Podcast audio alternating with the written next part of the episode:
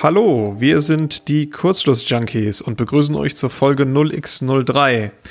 Wir sind Chris und Basti und wir sprechen über Elektronik und Elektrotechnik im Allgemeinen. Und los geht's. Prost. Prösterchen. So, dann übernehme ich mal an der Stelle, Basti. Okay. Also als allererstes mal äh, vielen Dank. Wir haben über 1000 Downloads mittlerweile. Ähm, äh, und äh, entschuldigen uns nochmal für das schlechte Audio-Setup vom letzten Mal. Wir Äh, arbeiten dran. Hoffentlich ich hoffe, diesmal besser. Genau, wir, wir hoffen allgemein, dass es diesmal ein bisschen besser ist. Ähm, das ist der jetzt wieder ein neuer Versuch, diesmal mit einer anderen Software. Äh, vielen Dank übrigens dafür für den Tipp. Ähm, weiterhin freuen wir uns natürlich immer über äh, Kritik, äh, positiv oder negative, solange sie auch konstruktiv ist. Ähm, Basti hat jetzt das Reaper mit Ultraschall am Laufen und ich rufe über den Studio-Link an. Und das funktioniert also lokal im Moment ganz gut. Ja, also Genau, ich, ich, höre den Chris bei super. mir, ja, und ich musste bei mir im Windows noch ein bisschen Rauschunterdrückung und sowas aktivieren und zwei, dreimal neu starten, aber dann lief das auch. Windows halt. Und, und wir hoffen mal, es hält auch durch. Ja. Genau. Ähm, dann der Basti ist da gerade am Basteln von einem Alexa Skill. Richtig. äh, ja. Möchtest du zu dem mal was sagen? Ja, und zwar habe ich mich äh, beruflich mit äh, Alexa und, und Sprachsteuerung beschäftigt. Und da ähm, habe ich mir diese Alexa Developer Interfaces mal angeschaut. Und ähm, wir haben einen Kollegen, der gerne Redewendungen verdreht. Und dann würde ich sagen, nennen wir den jetzt einfach mal so Rolf. Und äh, das ist ziemlich witzig, was er so über die Jahre schon an, an Ausdrücken ähm, angesammelt hat. Ja, da haben wir ja glücklicherweise eine ständig wachsende Textdatei. Richtig, ja. Und ähm, da habe ich dann die besten Sprüche von dieser Textdatei in einen Alexa-Skill äh, gebastelt für die Belustigung zwischendurch. Und äh, der Skill heißt, was würde Rolf sagen? Ähm, Okay. Das kann man mit Alexa starten. Ne? Und ähm, das äh, kann man jetzt mal vorführen. Wir haben es eben ausprobiert, da hat es funktioniert. Wollen wir mal schauen, ob es nochmal geht. Alexa, frage Rolfs Weisheiten. Lieber reich und gesund als arm und krank. Ja, ist nicht falsch, ne? ja, also äh, jedes Mal, wenn man diesen Skill aufruft, gibt es eine neue Weisheit äh, aus einer Sammlung von über 150 Sprüchen. Davon Okay, sind vielleicht 10 vom, vom äh, Rolf und ähm, die anderen aus dem Internet. Äh, welchen ich ja immer noch am besten finde, ist, da ärgert man sich nur Probleme an. Das ist richtig, ja, der ist gut. Ja, oder Steine auf den Weg legen, finde ich auch immer wieder schön. Genau, da legt man sich Steine auf den Weg. Ja. Gut, Okay. also so viel zum, zum Thema äh, Alexa Skill. Ich, äh, das ist jetzt die erste Version, die ist im Markt verfügbar. Das heißt, jeder, der von euch eine Alexa hat, kann einfach sagen, äh, Alexa, starte, was würde Rolf sagen? Und ähm, dann wird der Skill aktiviert und mit ähm, Starte Rolfs Weisheiten gibt es dann auch einen zum Besten. Dank Rolf. Dank Rolf, genau. Ja, ähm, ein anderes Thema, was äh, in die Kategorie aktuell passt, ist, dass der gute Chris diese Woche auf EMV-Messung war. Und, Ja, das ist richtig. Chris, magst du mal so erzählen, was das denn überhaupt ist und was man da so macht? Ähm, wir arbeiten ja in einer ähm, Firma für Medizingeräte und da waren, war ich jetzt in der EMV-Messhalle äh, und habe ein, eins unserer Produkte da vermessen, ähm, wie es in der Emission und in der Einstrahlung aussieht. Jeweils nur einen Tag, äh, weil es ist relativ teuer da. Emission und, Und und Einstrahlung heißt also, dass äh, Strahlung aus dem Gerät rausgemessen wird genau, und äh, Strahlung in das Gerät eingebracht wird. Ja, Ne? ja genau, genau. Also es ist, man kann es vergleichen, äh, früher, äh, wenn das Handy neben dem Radio lag und es geknackert hat, Mhm. das kennt man heutzutage kaum noch oder nur noch bei schlechten Radios, würde ich sagen, weil die mittlerweile störfest sein müssen auf äh, speziellen Frequenzen, ISM-Frequenzen und GSM und auch generell im, im normalen Bereich äh, keine Ahnung, äh, was Radio so sendet Mhm. oder die Militärfrequenten stellenweise auch. Also generell ist da ein, ein Spektrum. Äh, ich habe jetzt die Abstrahlung gemessen. Äh, da hatten wir die Class B einzuhalten oder wir haben von Medizinprodukte-Seite die Class B zu halten. Okay, was bedeutet das dann? in der in der Radial, also in der ähm, abgestrahlten Radiated Emission nennt sich das. Ähm, ist, das geht von 30 Megahertz bis 1 Gigahertz los. Okay. Ähm, da muss man 30 dB ist unsere Grenze bei Class B, äh, müssen wir unter, unterschreiten. Eine Überschreitung ist direkt, äh, dass man kein äh, CE bekommt oder halt kein äh, akkreditiertes ähm, Produkt. Hm, man darf dann keine Äh, Konformität erklären, ne? Ja, genau. Ja. Und ab 230 Megahertz gibt es dann nochmal einen Sprung auf 37 dB. Ja, das ist, weil die höheren Frequenzen auch meistens ähm, besser zu Schirmen gehen als die niedrigen. Ähm, Ja, aber warum sind dann die niedrigen mit niedrigeren Grenzwerten, wenn man die besser schirmen kann?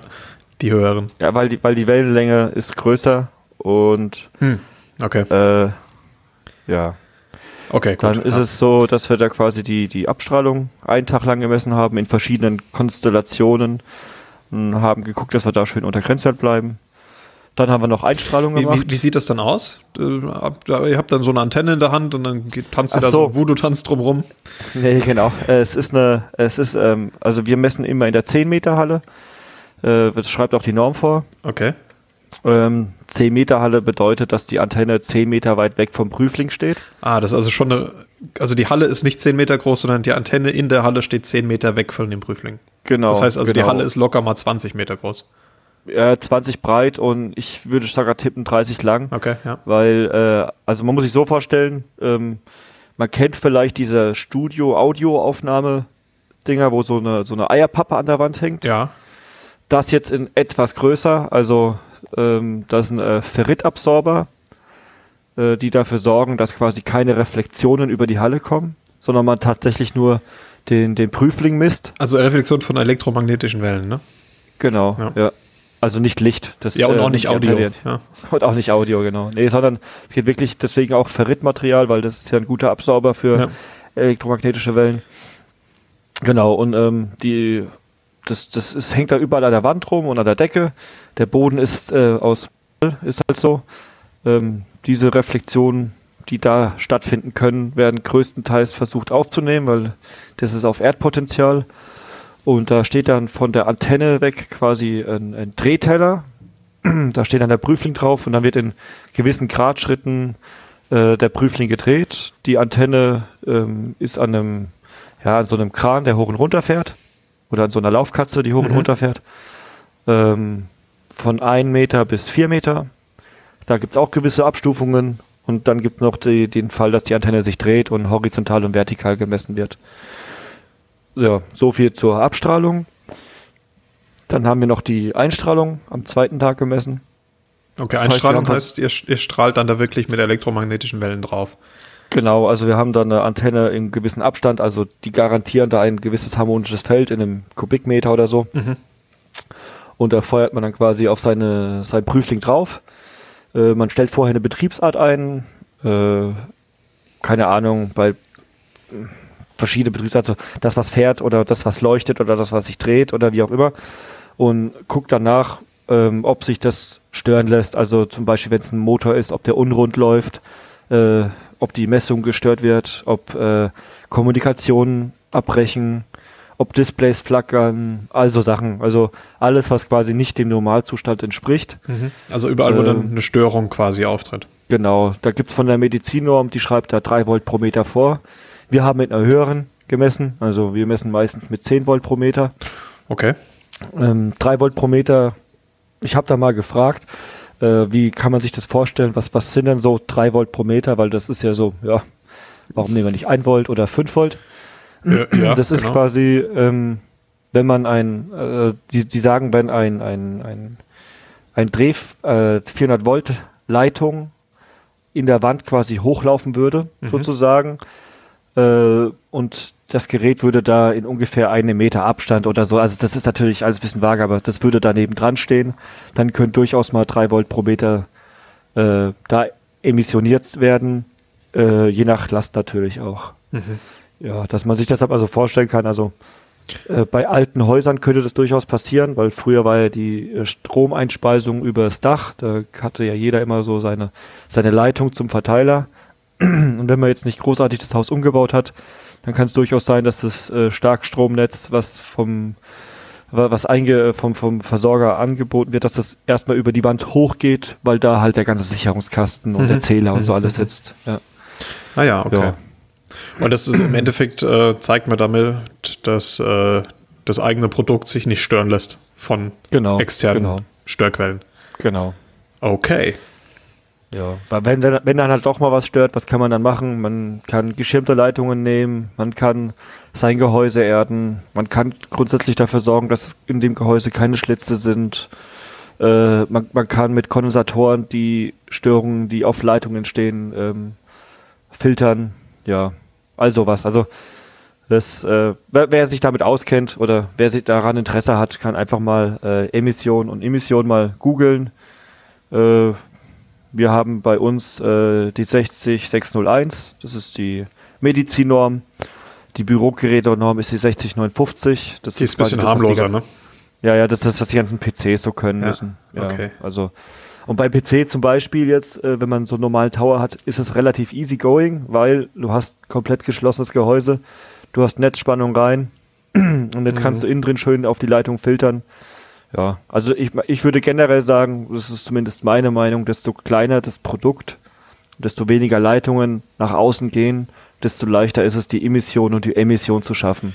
Ja, das ist richtig. Ja. Also ich, ich hatte ja ähm, vor ein paar Jahren schon so ein, so ein Gaspedal, so ein ähm, ein Fußschalter? Genau, so ein, so ein funkbetriebenes Gaspedal gemacht mit Batterieversorgung. Und der war in der Emission auch ähm, fast nicht sichtbar. Ne? Also es gibt ja dann in dieser, äh, gibt ja überall elektromagnetische Wellen. Ja, und selbst in so einer abgeschlossenen Halle gibt es die von den Geräten, die da drin stehen, ähm, von außen, die in die Halle einwirken, auch wenn die Halle äh, geschlossen ist. Ja. Und äh, da gibt es also die sogenannte Leerkurve. Und ich war bei vier Frequenzen mit 2 dB oberhalb der äh, Leerkurve und alles andere sah genauso aus. Okay, okay, ja. Das, ja, ist, das krass, ist, halt, ja. das ist halt ein, ein, ein, etwas kleiner als ein Schuhkarton gewesen, das Gerät. Genau. du konntest zumindest sehen, dass du an warst. Richtig, genau. Ja, genau. Also man hat gesehen, da war was, ja, aber das war völlig harmlos. Ja. Ja, okay. Und es war dann aus Metall, ja, Metallplatte unten, Metallplatte oben. Das schirmt halt auch nochmal gut ab. Ja. Ja, klar. Und dann Funk, natürlich, ne, war, war äh, 2,4 Gigahertz Funk, also Bluetooth. Und ähm, das hat man dann gesehen. mhm. Weil das ist ja absichtlich so. Ja, und dann ist das auch völlig in Ordnung, dass da eben okay, okay. dann die große, das große Leuchtfeuer da rauskommt bei der Frequenz. Ja. okay. Ja, cool. Schön. Also, das gehört auch zu unserem Job für alle diejenigen, die immer noch nicht wissen, was ein Elektronikentwickler ist. das wird der Running Gag forever, ey. Wahrscheinlich, ja. Gut, ähm, kommen wir mal zum Projekt dieser Woche. Ähm, es ging weiter mit deinem Mini-3D-Drucker, habe ich mitbekommen. Also, genau, genau. Also ich habe ein bisschen weitergemacht, zumindest was halt die Zeit so zulässt. Ähm, als erstes möchte ich gerne mal damit anfangen. Ähm, es wurde ja die Frage gestellt, ähm, warum ich den, äh, das Hotend was halt in diesem kleinen Bereich noch da zu sein hat, warum ich darauf nicht weiter eingegangen bin, beziehungsweise auf den Extruder. Der Hauptgrund war, äh, ich war halt noch nicht so weit. Äh, und ich möchte eigentlich ungern was vorstellen, was ich nicht mal mehr wenigstens angeguckt habe. Natürlich habe ich in der Theorie vorher schon durchdacht.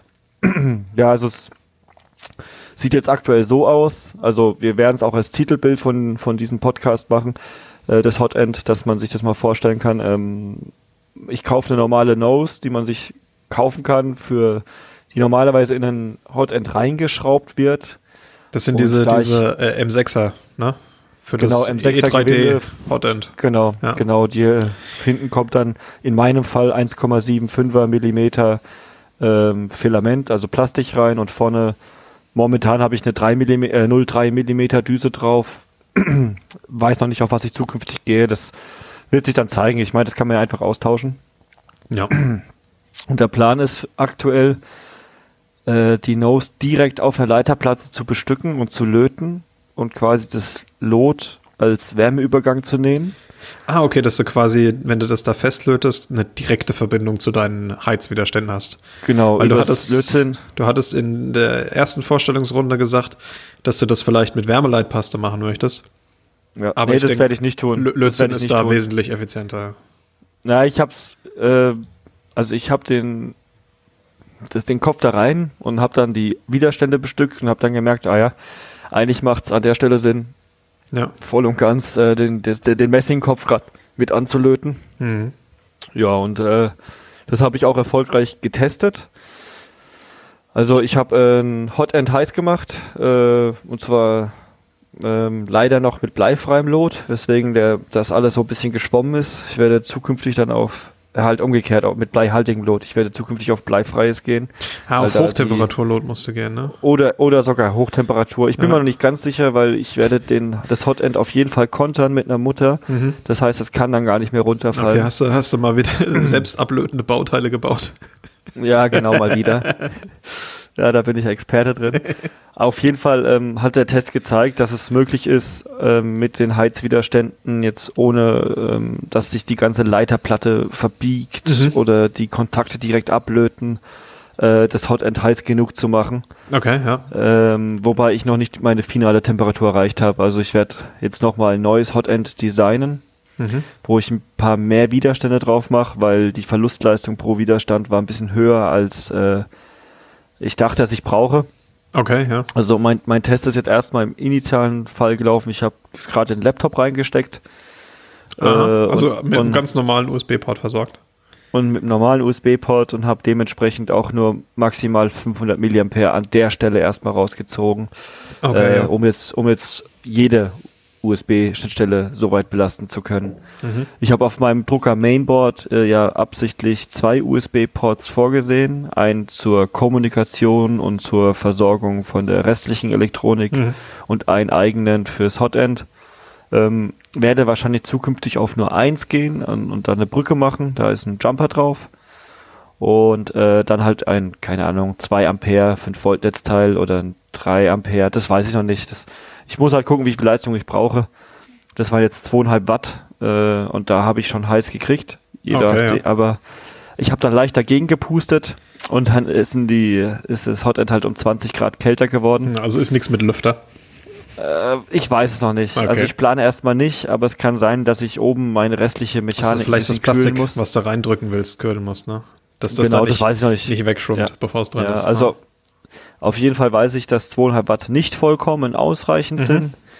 Also ich werde auf mindestens 5 und eventuell sogar 7,5 Watt gehen. ja, der um Temperaturfühler, wo hast du denn den sitzen?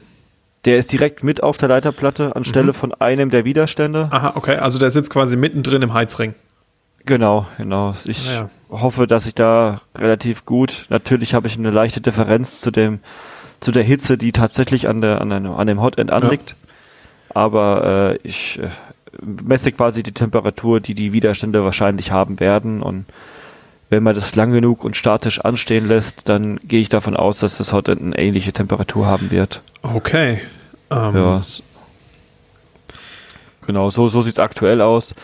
Ich habe es leider nicht geschafft und es, äh, ich habe es wirklich lange versucht, äh, die, die, die Stepper zum Laufen zu bringen. Mhm. Ähm, da bin ich ja schon mal drauf eingegangen, auf das ST Spin, glaube ich. Ja, genau, wir- die ST Spin. Äh, genau, die, die sind ja super klein, äh, leider Gottes auch super äh, schlecht zu löten dann.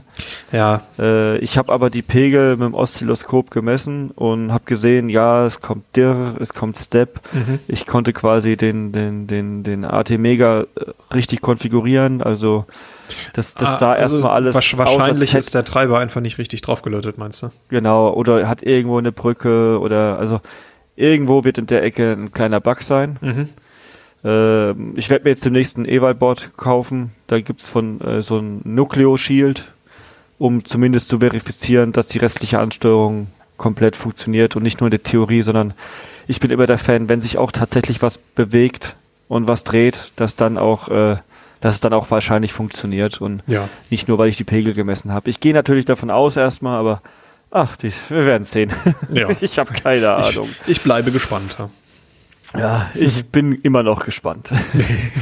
Genau, und ähm, wenn wir jetzt schon beim Hot End sind, ähm, kann ich auch noch was sagen zum Extruder, Mhm. was ich davor habe. Also ich weiß auch noch nicht, ob das funktioniert, aber ich habe einen Stepback gefunden, der ist relativ klein. Den haben wir auch als Bild eingeblendet in unserer Folge 0x01, klein und unpraktisch. Äh, da, da kann man den, den Extruder-Motor sehen, der sieht tatsächlich auch so aus. Ich habe jetzt natürlich nicht die ganzen Gewinde und so im Cut rein designt und auch nicht die äh, Extruder-Schnecke, also das Zahnrad. Aber ich werde versuchen, äh, ein, ein, ähm, ein Extruderrad vom, vom MK8 zu nehmen und dann mit einem Adapter äh, den dann auf den äh, Stepper drauf zu machen. Der hat ein über Untersetzungsverhältnis, muss man sagen, an der Stelle von 1 zu 75, Okay. weil, weil ich habe ja nur 5 Volt und wenig Strom, also mache ich einfach langsam. so ist zumindest der Plan. Und wenn ich langsam mache, dann, dann reicht wahrscheinlich die Kraft dann von dem Motor auch aus, um das Plastik da vorne reinzudrücken. Ah, also quasi wie die Heißklebepistole, wo es vorne von alleine rausläuft. Ja, so in der Art. äh, die, die machen das allerdings anders, habe ich gesehen. Also ich habe schon eins zerlegt hier. Äh, die machen auch eine ordentliche Untersetzung, Mhm. aber äh, das ist äh, die Gearbox äh, ist quasi so, dass ein Zahnrad neben dem anderen sitzt. Aha, und dadurch okay. ist der ganze Aufbau relativ lang Mhm. und äh, so viel Platz habe ich einfach nicht. Äh, das heißt, alles ist bei mir im Zahnrad. Also so, so, das ist so ein kleiner Kubus, so äh, 10 mal äh, 10 mal 10 Millimeter ungefähr und das ist das Zahnrad und dann hängt hinten noch mit ungefähr 10 Millimeter Länge der Motor drauf. Naja. Ja, so ist aktuell der Plan zumindest, ja. Okay. Ja. Ja, und äh, das so, so weiter quasi zum Extruder an der Stelle. Äh, wie gesagt, ich, ich hoffe, die Kraft reicht aus. Ja. Ähm, dann kommen wir zum nächsten Punkt. Äh, außer äh, du hast doch irgendwas, Nö, was dich interessiert an der Stelle. nö, ich habe alle meine Fragen äh, stellen können. Sehr gut. Dann äh, kommen wir zum Chip der Woche. Ja, den habe ich jetzt mitgebracht. Natürlich schon ewig lange vorbereitet. Also eben. Das ist der. Ja, aber es ist natürlich ein Chip, den wir kennen. Ne? Ja, Also, eben, genau. Es ist der TPS 61099. Das ist ein DC-DC Boost Converter von TI.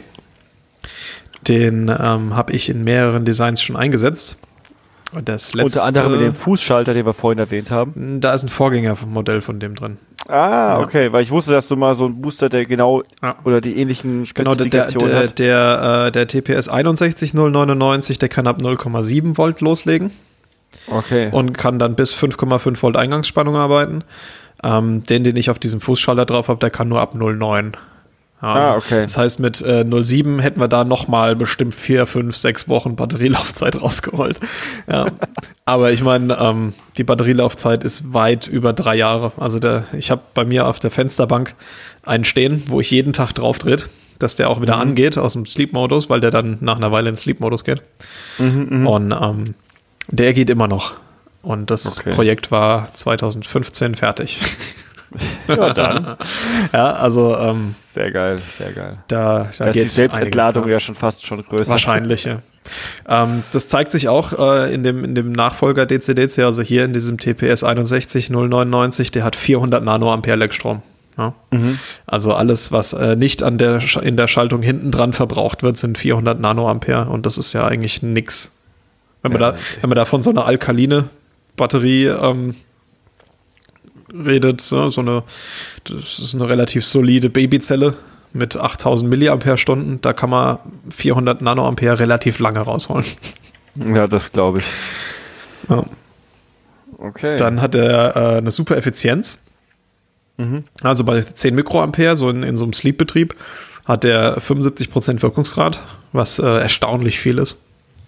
Und wenn man dann da mal so richtig Power braucht, weil man mal so eine Lampe anmacht, ne, so eine LED blinken lässt, Mhm. Mhm. oder mal so ein Funkpaket rausfeuert, ähm, was auch bei Bluetooth teilweise schon mal ähm, so 11, 12 Milliampere sein können, die man da kurzzeitig braucht, dann schafft er bei 200 Milliampere Dauerlast schafft er 93% Wirkungsgrad.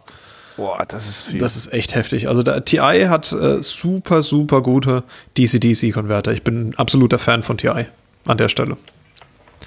Ja, ähm, die äh, Applikationsprozessoren von TI, So die, die Sitaras, da bin ich nicht so der Fan von.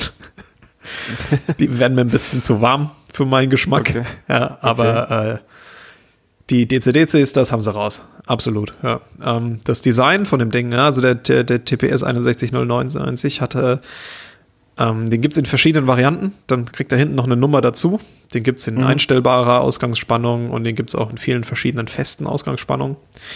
Okay, ja. Und ähm, der braucht zusätzlich unglaublich wenig Bauteile. Na, also der kriegt eine Spule und der kriegt äh, vier Kondensatoren.